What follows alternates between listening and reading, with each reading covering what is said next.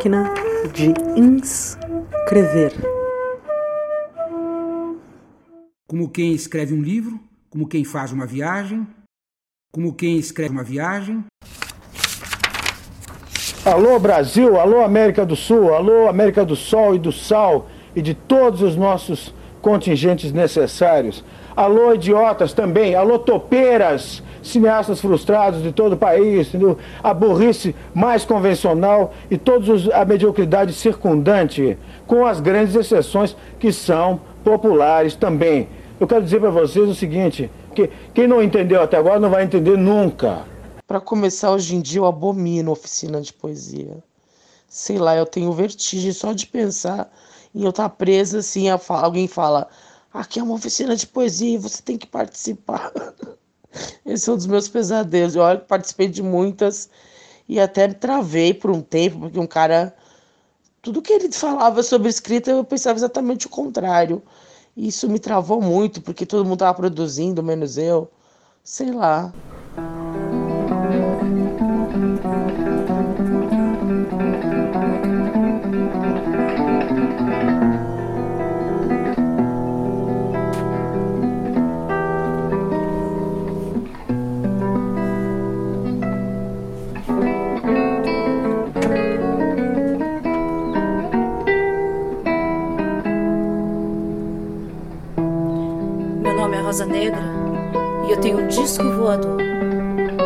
Posso abduzir beija-flor e fazer chover girassol. Trago nos olhos o holograma do universo.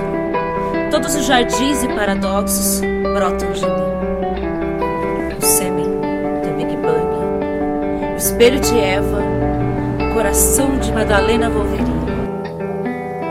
Quântico é o nome do meu vestido foram os dragões de Sírios que costuraram para mim.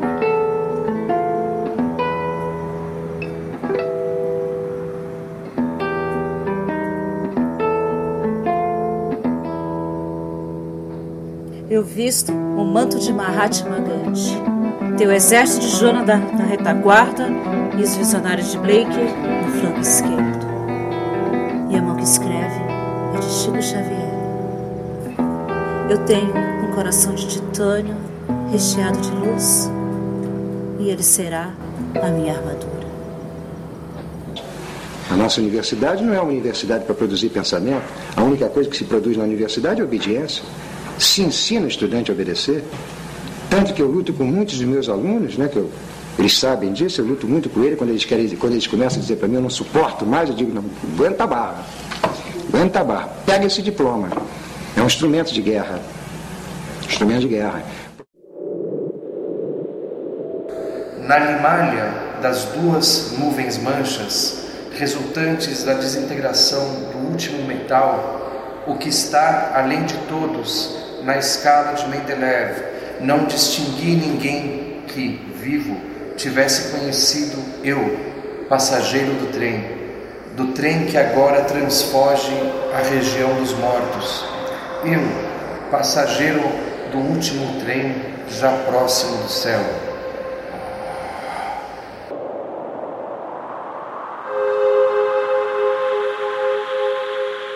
Por fim, ninguém, ninguém, ouço falar de súbito uma voz irônica e profunda. Teria sido a de um rei, de um imperador, de um presidente da república? Ninguém, o único meu conhecido no fim para chegar do último trem.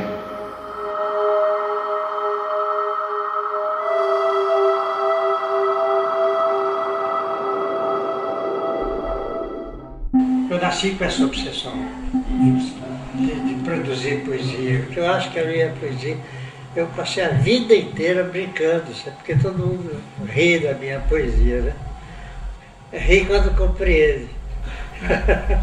eu tentei, acho que, que eu passei a minha vida, depois eu descobri isso. Comecei a ler meus versos e tal, principalmente os versos. São todos assim, é, contra a razão. o sujeito for raciocinar em cima do verso para procurar o sentido, não acha a ideia central, porque a, imagem apaga a ideia, né? A, metáfora destrói qualquer ideia, né? A ideia, se ele quiser, depois ele inventa, né?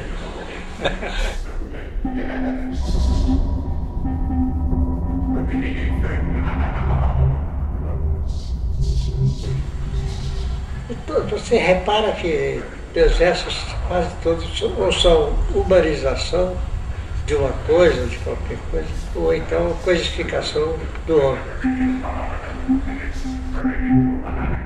Coisificação, né? Tem um livro meu que chama Retrato do Artista Quando Coisa. Esse livro é, é mais ou menos pensado nisso, sabe? Ele, ele lembra o livro do Joyce, né? Retrato do Artista Quando Jovem. Eu botei Quando Coisa. Que ali os, os personagens se transformam em coisas.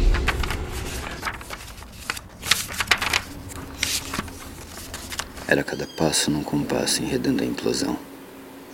Quando de salto despertei, pisoteei a sensação febril dos teus olhos em mim, cacos de um espelho há pouco quebrados num grito desovado ao avesso. Crina sonora que desanda no peito, a frieza dos teus olhos sem você sobre mim. Costela se movendo, a reorganização enfileirada, ser armação de ataque preparada. E eu te amando num avesso do inverso, oco, um nu, na rua vazia soando louco no urro de te querer sem freio. Solto, entregue, bobo, aberto ao passar do teu encanto, trilho longo ao frio espanto, entregue, bobo, aberto ao passar do teu encanto, trilho longo ao frio espanto, que faço eu de você em mim? Uma espera deslizante no espaço, não há tempo que alcance. Só os pés podem quantificar e os olhos conduzir, mas não os olhos de vida no papel daquele ponto. Eu parado, desalento físico, exausto a questão. O que te convence do despertencimento se tudo já alinhavou, sem ressalvo que a vida gravou no além das peles que se anularam em olhos de espanto e no arrobo do amor, ele sim um só, nos dois dos corpos interpenetrados ao suor, olhos ligados na sonda mais fina da matéria viva que nos vigia, soma? O que é isso que te sussurra na distância um descabível em mim? Se no toque nos olhos tudo já é o que sempre foi, no que será sempre assim. Covardia mordaz da distância sorrateira dar-se a esses feitos dos desfeitos. Desfiar a trama sutil única do encontro.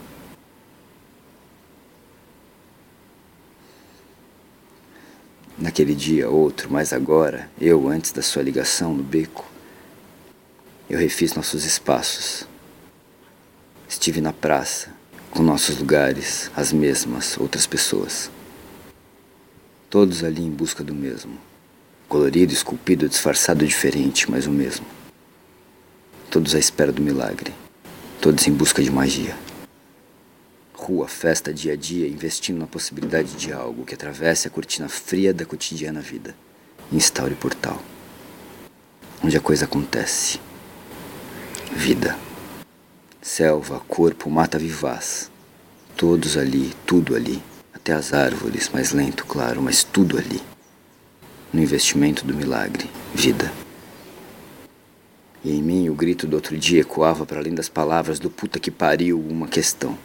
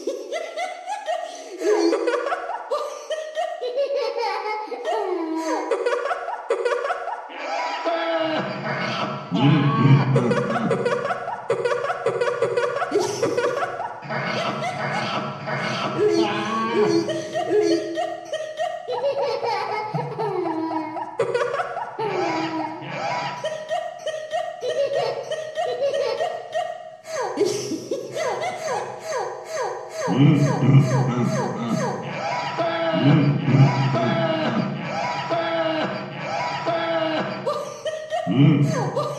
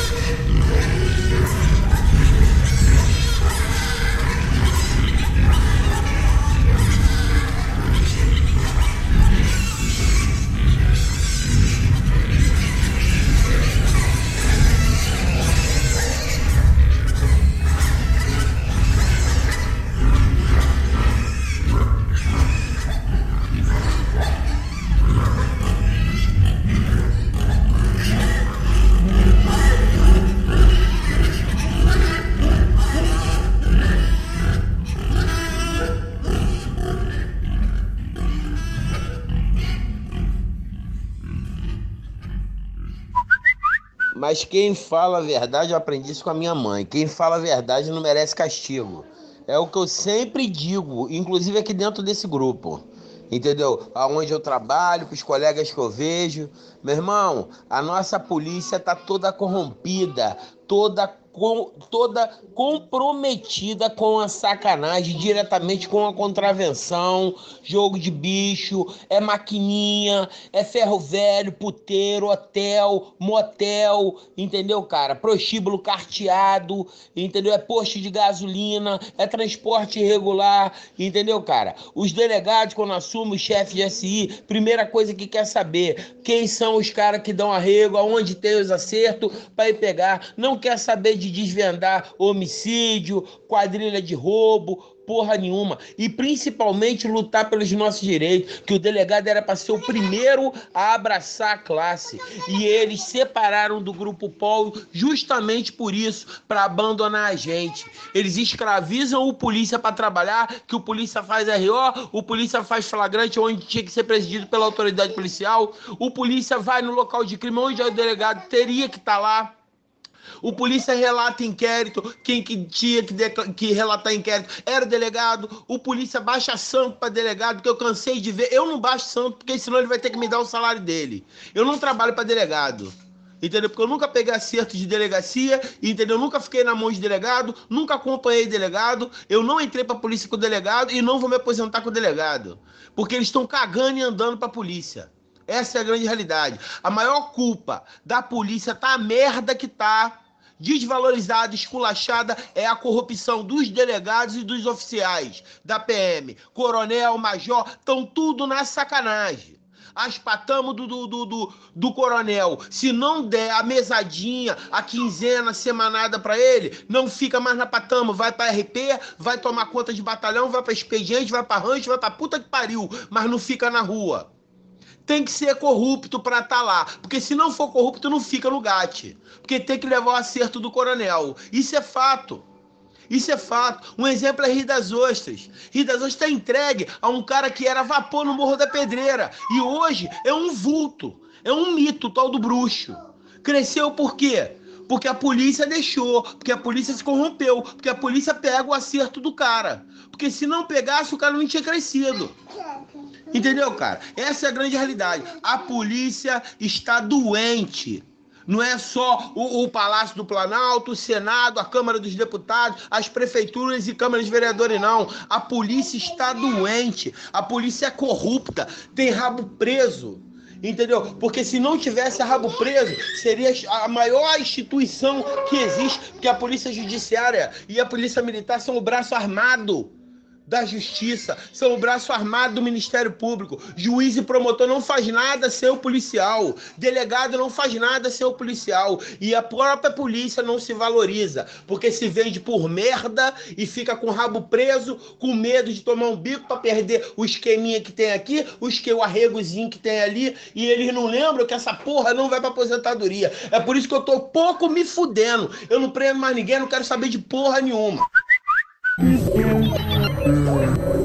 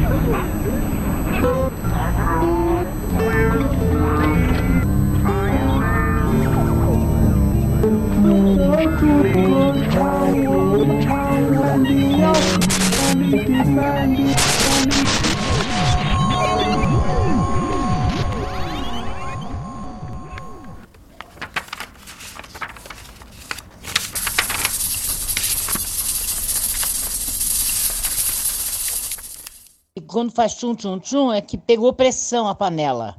Você tem que deixar pelo menos uns 10 minutos ela cozinhando no fogo baixo.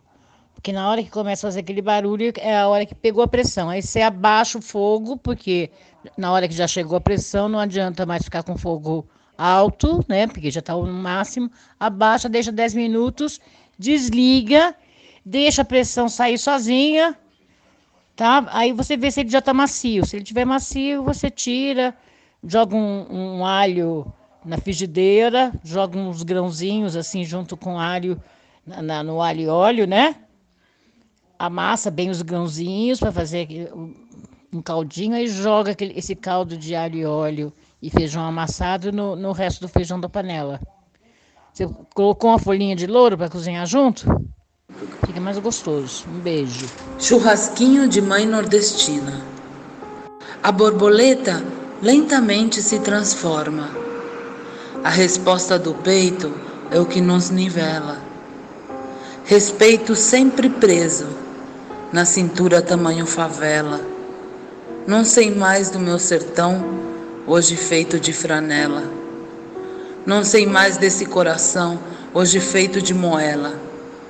A borboleta me manja, feito um metabolismo de granja. Eu sou pedacinho de cidade que se arranja, sou fits no cabelo, fazendo-se franja. Sou pedacinho de grafite, pedindo muito mais, pedinte de apetite.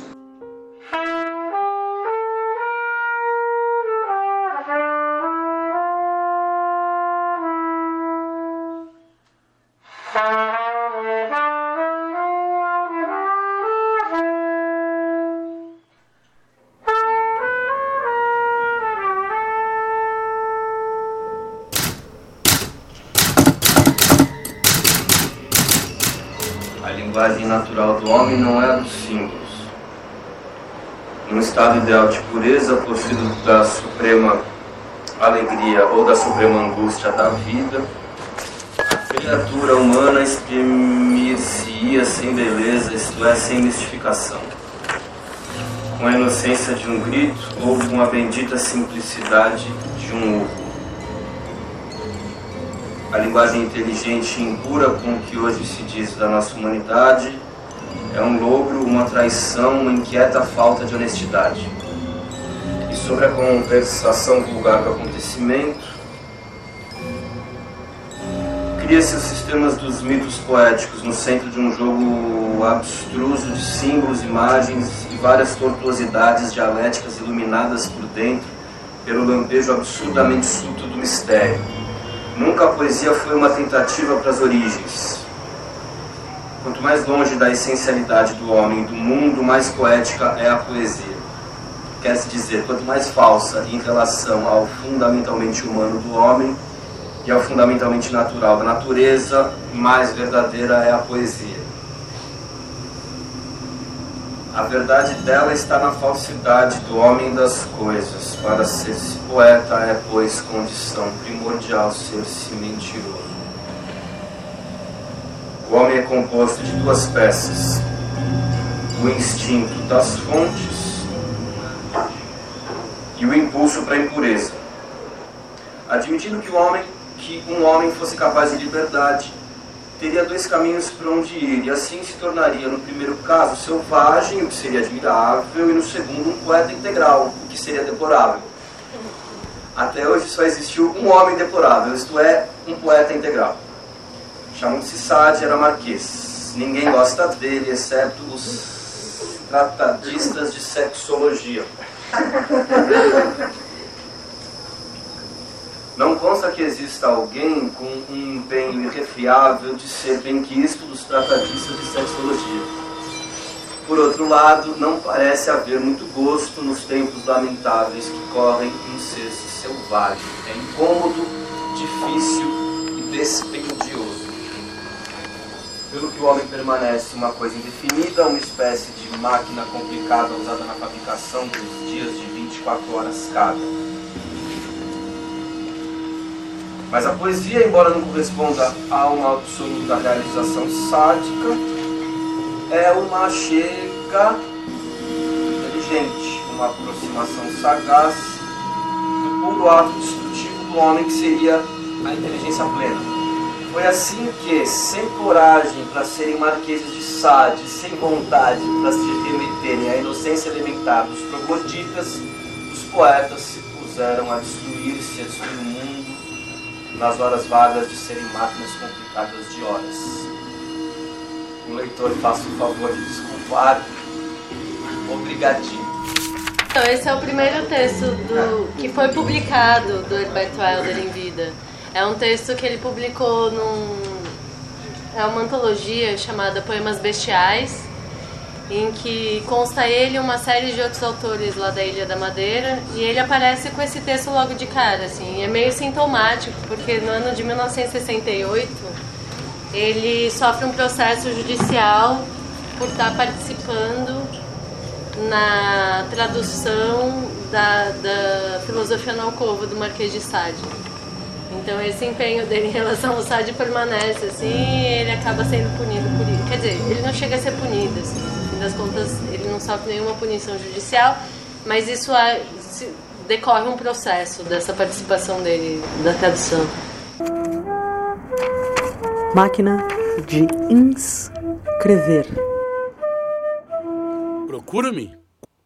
São tantos os santos amados, as armas e amores passados. Já são tantas mentiras, tantas voltas partidas, que perdi minha bagagem.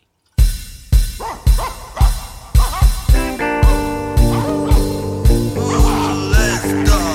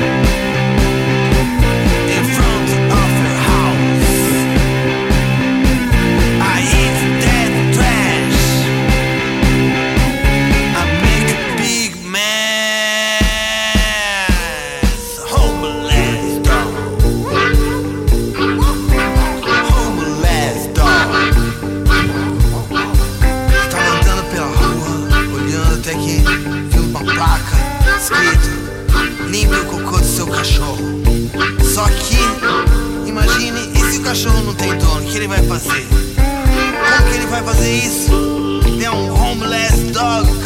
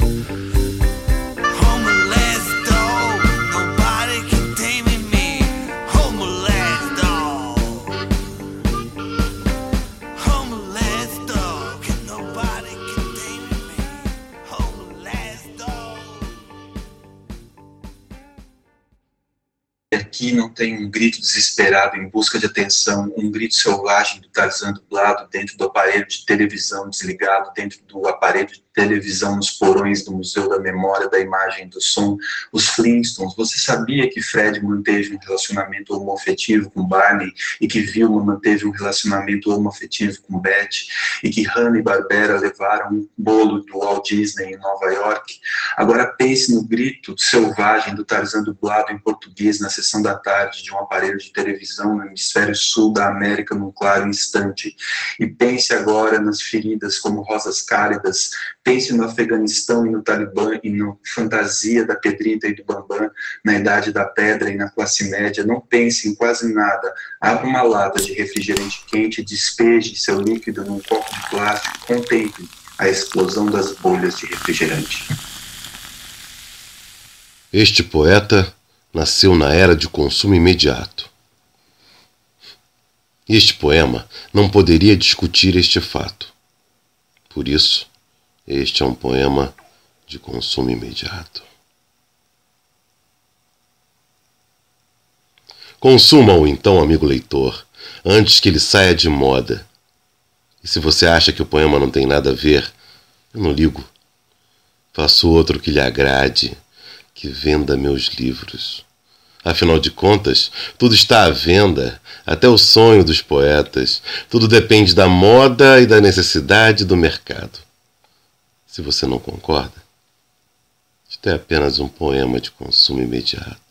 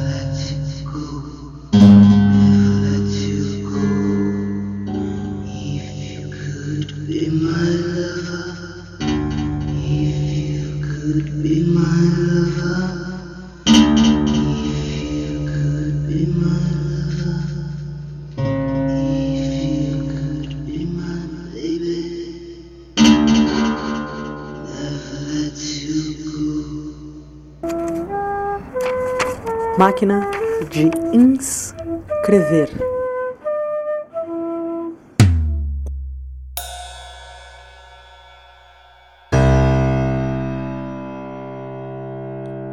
da guerra e dos guerreiros. Não queremos ser poupados pelos nossos inimigos e tampouco por aqueles que amamos de todo o coração. Deixai, pois, que vos diga a verdade. Sei do ódio e da inveja do vosso coração. Não sois bastante grande para não conhecer ódio e inveja. Sede, pois, bastante grandes para não envergonhar-vos de vós mesmos. E se não podeis ser santos do conhecimento, sede ao menos os seus guerreiros. São eles os companheiros e percussores de tal santidade. Vejo muitos soldados, desejaria ver muitos guerreiros. Uniforme chama-se a roupa que trajam. Oxalá não seja uniforme o que esconde lá dentro. Deveis ser aquele que está sempre à procura de um inimigo, do vosso inimigo. Em algum lugar de vós nasce um ódio logo ao primeiro olhar. Deveis procurar o vosso inimigo, deveis fazer a vossa guerra, e fazê-la pelo vosso conhecimento. E se o vosso conhecimento for vencido, que a vossa retidão lance ainda assim um grito de vitória. A voz não deseja a paz, mas a guerra. Só se pode ficar calado e tranquilo quando se tem arco e flecha. Do contrário, vive-se em ociosas conversa de desavença. A vós, eu desejo a vitória. Dizeis que a boa causa santifica até a guerra? Eu vos digo, a boa guerra santifica qualquer causa. Não a vossa compaixão, mas a vossa bravura salvou até aqui as vítimas de desgraças.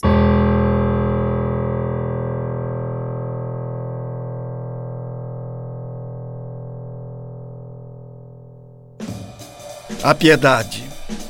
Eu urrava nos poliedros da justiça, meu momento abatido na extrema paliçada. Os professores falavam da vontade de dominar e da luta pela vida. As senhoras católicas são piedosas, os comunistas são piedosos, os comerciantes são piedosos. Só eu não sou piedoso. Se eu fosse piedoso, meu sexo seria dócil e só se ergueria aos sábados à noite. Eu seria um bom filho, meus colegas me chamariam cu de ferro e me fariam perguntas. Por que navio boia? Por que prego afunda? Eu deixaria proliferar uma úlcera e admiraria as estátuas de fortes dentaduras. Iria a bailes, onde eu não poderia levar meus amigos pederastas ou barbudos.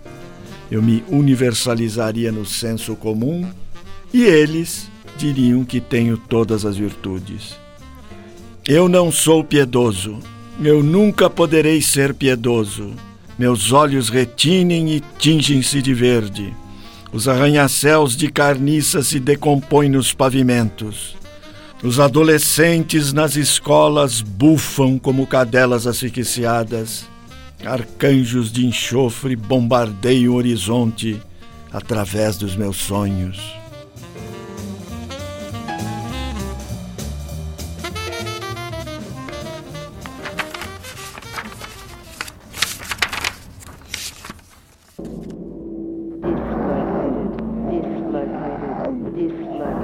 Objeto de percepção sensorial interpessoal, o gesto coloca na obra, para o seu autor, elementos cinéticos, processos térmicos e químicos, traços formais tais como dimensão e contorno, caracteres dinâmicos definíveis em imagens de circunstância e peso, um ambiente, enfim, constituído pela realidade psicofisiológica do corpo de onde provém e do meio ambiente em que está este corpo. Para aquele que observa o gesto, a decodificação implica fundamentalmente a visão, mas também, numa medida variável, a escuta, o olfato e o toque. A associação entre voz e gesto é, já entre os gregos, atestada pela palavra musique, que designa ao mesmo tempo a dança, a música vocal e instrumental, as estruturas métricas do poema e a prosódia da palavra. Fonade, em seu livro La Vie Vox, Paris, Payot, 1983, demonstra que esta associação provém de um fato fisiológico irrecusável, a saber, a mudança de frequência das ondas produzidas pelas cordas vocais ou por um instrumento reflete-se em nossa consciência pela imagem de um movimento espacial. a percepção da elevação correspondente à aceleração, ao aumento do número de vibrações por segundo, a descida corresponde à flutuante desaceleração, à sua diminuição, a melodia ondulante, a mudanças progressivas, periódicas, o tom flutuante, a ausência de mudança de frequência. A entonação é, desta forma, percebida como uma projeção espacial da mímica laríngea. Complementarmente, tudo se passa como se o corpo do receptor se movesse de forma sincrônica durante a recepção da palavra, da mesma maneira que o locutor a emite. Como o faz a voz, o gesto projeta o corpo no espaço da performance, visando a conquistá-lo, a saturá-lo com seu movimento. A palavra pronunciada não existe em um contexto puramente verbal. Ela participa necessariamente de um processo geral, operando numa situação existencial que ela altera de alguma forma e cuja tonalidade engaja os corpos dos participantes. Marcel Jussi, ao fim de 20 anos de pesquisa e de tentativas para descer às próprias raízes da espontaneidade expressiva, ligou o gesto e a palavra a um dinamismo complexo que denominou verbo motor.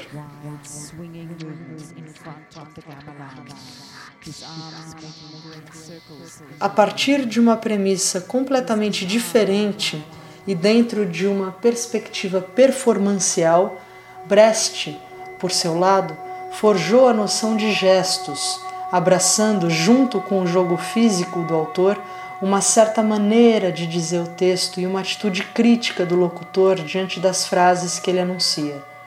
Na fronteira entre dois domínios semióticos, os gestos dá conta de que uma atitude corporal encontra seu equivalente em uma inflexão de voz e vice-versa continuamente. Na fronteira entre dois domínios semióticos, os gestos dá conta de que uma atitude corporal encontra seu equivalente numa inflexão de voz e vice-versa continuamente. Dessa forma, o corpo leva ao meu conhecimento, ao representá-lo no sentido cênico da palavra, o discurso que sustenta a poesia.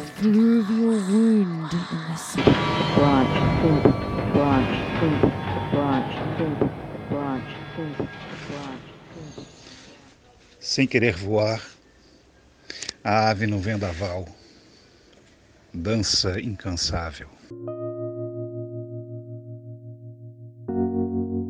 Gosto de ver foto de outras pessoas, mas eu não gosto de tirar,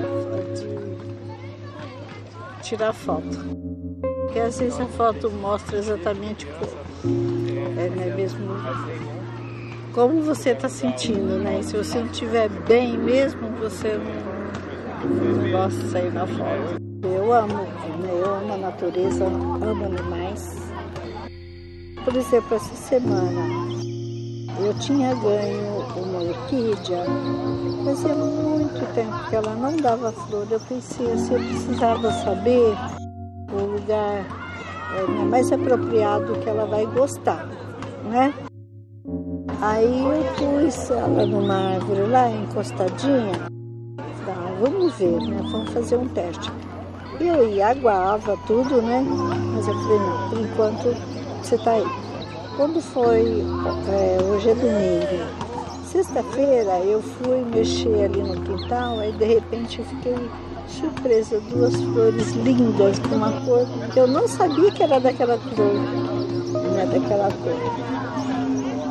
Aí eu chamei meu marido, fizemos a festa daquelas duas florzinhas. Então eu vejo assim, né, pelo celular você podia até ver, né? Eu posso tirar foto dela e mandar lá para a filha. Mas vai ser a mesma coisa.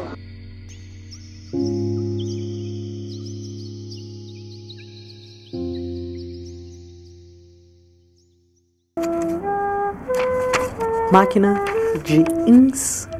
Escrever. Então, aconteceu assim. Acho que eu vou começar contando a história, porque aí fica mais fácil entender por que a disputa pelo capital cultural tem me incomodado tanto. É, cheguei numa festa. Eu encontrei com uma pessoa que estudou comigo há muitos anos atrás na faculdade que eu nunca encontrava em lugar nenhum, mas que ao longo, sei lá, dos últimos cinco, seis meses acabei encontrando diversas vezes em lugares distintos. E aí a, a surpresa, que a princípio me parecia agradável, é, me, me fez exclamar: Nossa, que legal, agora a gente se encontra sempre. Em resposta, eu obtive: Mas é claro, você começou a frequentar agora os lugares que eu já frequentava. Este foi o primeiro comentário. O segundo não foi um comentário. Eu consegui observar um processo de uma rivalidade feminina é, muito focada em tentar me desestabilizar emocionalmente. É, num processo de dissimulação é, que para mim se assemelha a uma criança escondida embaixo de um lençol, sabe? Quando a pessoa acha que está disfarçando a hipocrisia, a falsidade dela. E simplesmente ela é realmente incapaz de fazer isso porque é uma pessoa infantilizada. E era uma outra pessoa com quem eu tinha também um relacionamento de longo tempo não me encontrava com frequência. E aí eu reparei que existe um desconforto muito grande quando uma mulher preta, pobre, favelada, consegue acessar de alguma maneira espaços que são culturalmente reservados a uma burguesia que teve acesso à erudição que permitia ela entrar nesse espaço. É, toda vez que eu consigo alguma conquista interessante, como por exemplo passei no estágio de inverno de filosofia europeia, o post tem pouquíssimos likes. Em compensação, quando eu faço uma reclamação de alguma dificuldade da minha vida, o post estoura de likes. Isso mostra um comportamento que é muito próprio do brasileiro, já ouvi Haroldo de Campos falando disso em entrevista, que é um desejo de destruir quem está bem. Eu nunca entendi de onde isso vem, mas eu posso chamar isso de falta de prazer. Eu diria que se as pessoas tivessem orgasmos mais plenos, elas talvez conseguissem ser menos invejosas. Mas é lógico que a gente não pode esquecer que essa disputa pelo capital cultural está vinculada com os cortes financeiros que a cultura recebeu, que deixa o artista competitivo como uma hiena por um pedaço de carne podre.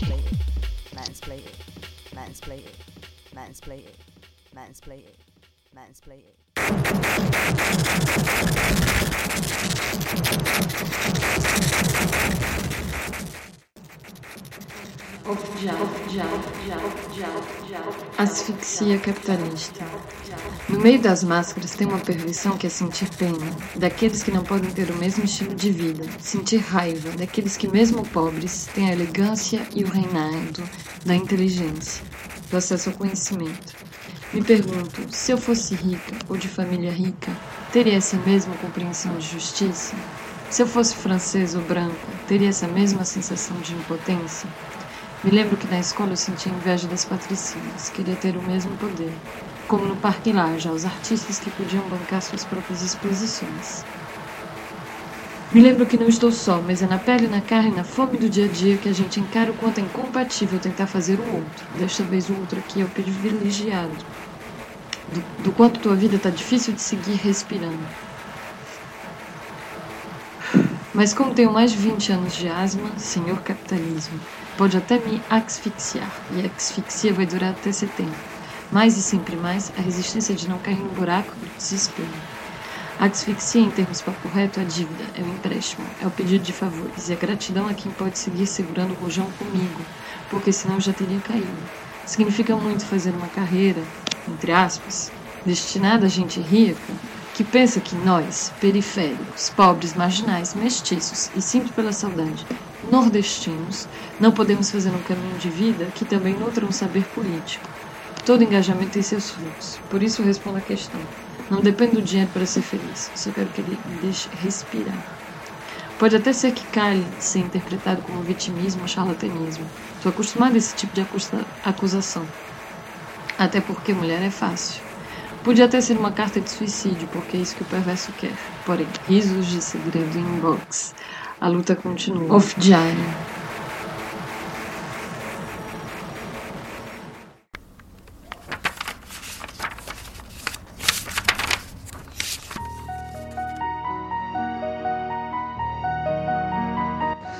Quando o Senhor, também conhecido como Deus, se apercebeu de que Adão e Eva, perfeitos em tudo que apresentavam à vista, não lhe saía uma palavra da boca, nem emitiam ao menos um simples som primário que fosse, teve de ficar irritado consigo mesmo, uma vez que não havia mais ninguém no jardim do Éden a quem pudesse responsabilizar pela gravíssima falta quando os outros animais, produtos, todos eles, tal como os dois humanos, do faça-se divino, uns por meio de mugidos e rugidos, outros por roncos, chilreios, assobios e carcarejos, desfrutavam já de voz própria.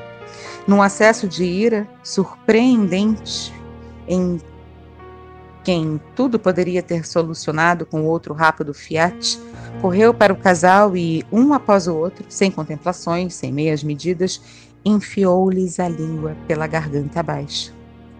Dos escritos em que, ao longo dos tempos, vieram sendo consignados um pouco ao acaso os acontecimentos dessas remotas épocas, quer de possível certificação canônica futura ou fruto de imaginação apócrifas e irremediavelmente heréticas, não se aclara a dúvida sobre que língua terá sido aquela. Se o músculo flexível e úmido que se mexe e remexe na cavidade bucal e há às vezes fora dela, ou a fala, também chamada idioma, de que o Senhor lamentavelmente se havia esquecido e que ignoramos qual fosse, uma vez que dela não ficou o menor vestígio, nem ao menos um coração gravado na casca de uma árvore com uma legenda sentimental. Qualquer coisa no gênero Amo-te, Eva.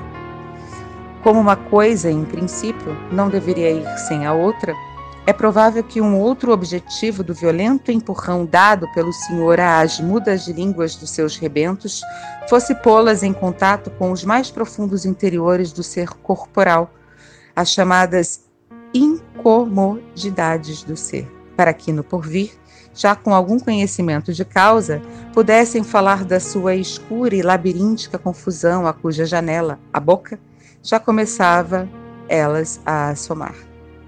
Tudo pode ser, evidentemente, por um escrúpulo de bom artífice que só lhe ficava bem, além de compensar com a devida humildade a anterior negligência, o senhor quis comprovar que o seu erro havia sido corrigido e assim perguntou a Adão: Tu, como te chamas? E o homem respondeu: Sou Adão, teu primogênito, senhor. Depois o Criador virou-se para a mulher. E tu, como te chamas tu? Sou Eva, senhor, a primeira dama, respondeu ela desnecessariamente, uma vez que não havia outra. Deu-se o senhor por satisfeito. Para Eva. Vamos para a cama.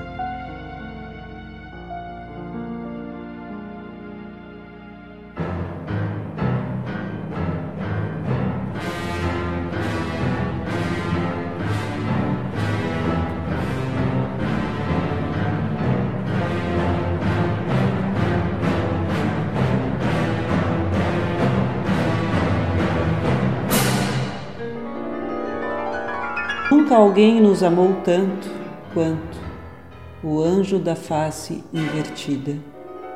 Repitam comigo quatro vezes o nome de nosso verdadeiro Pai. Shaitan, Shaitan, Shaitan, Shaitan.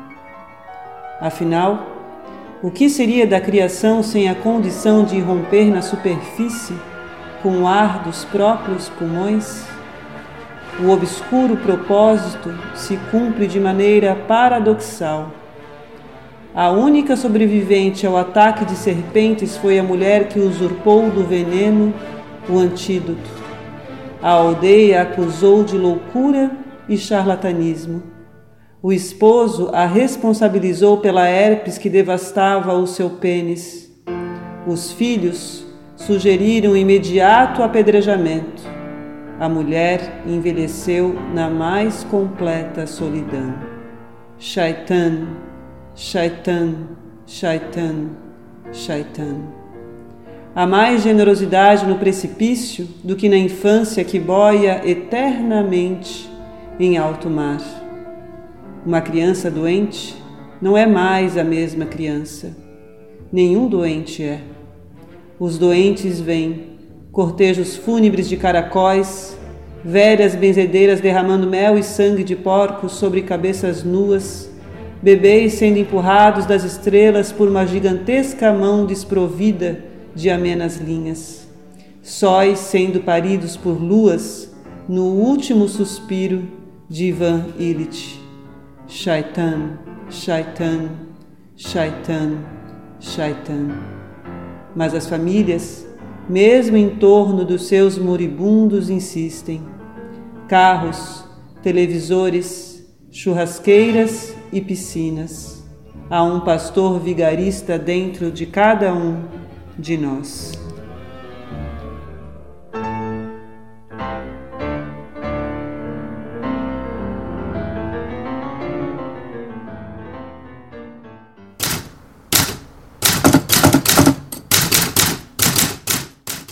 Despido de defesa ao que me é dano, já nem sei se me elevo ou me alucino, ou se entro simplesmente pelo cano, onde sonhar pareça um desatino. A doer-me a dor tornou-me um decano no vício da virtude em que me assino. Não sei se pobre diabo ou santo insano seria eu, talvez, um assassino. E rolam-se os dados ao vão da sorte, ficando a vida a sanha do mais forte e o sonho ao rés da vale, ao bang-bang, da usura cega e do seu passaporte, e onde o que me cabe nesse mangue, que planto flores quando pedem sangue.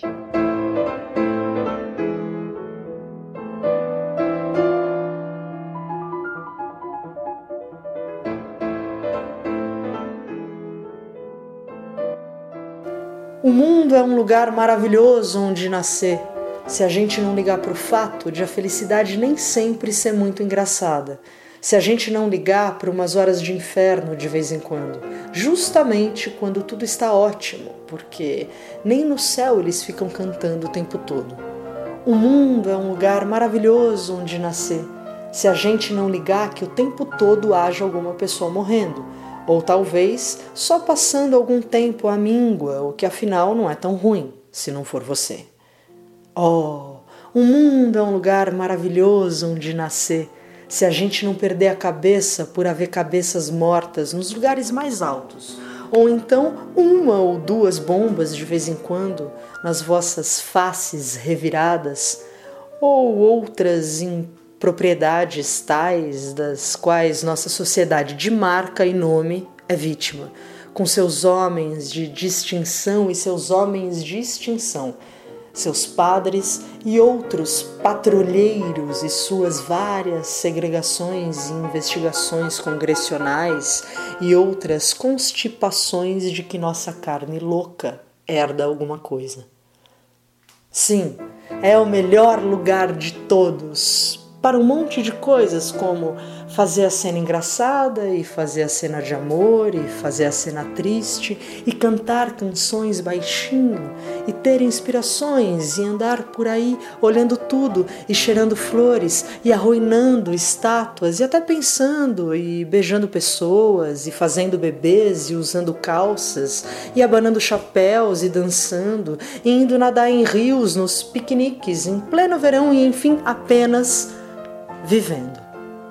Pois é, mas no meio de tudo chega o sorridente morticeiro.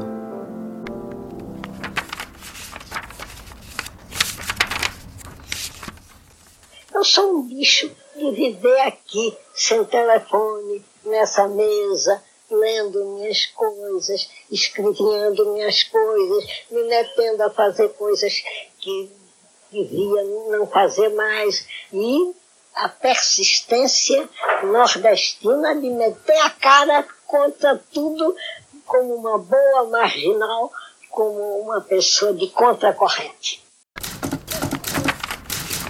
Como quem escreve um livro, como quem faz uma viagem, como quem escreve uma viagem,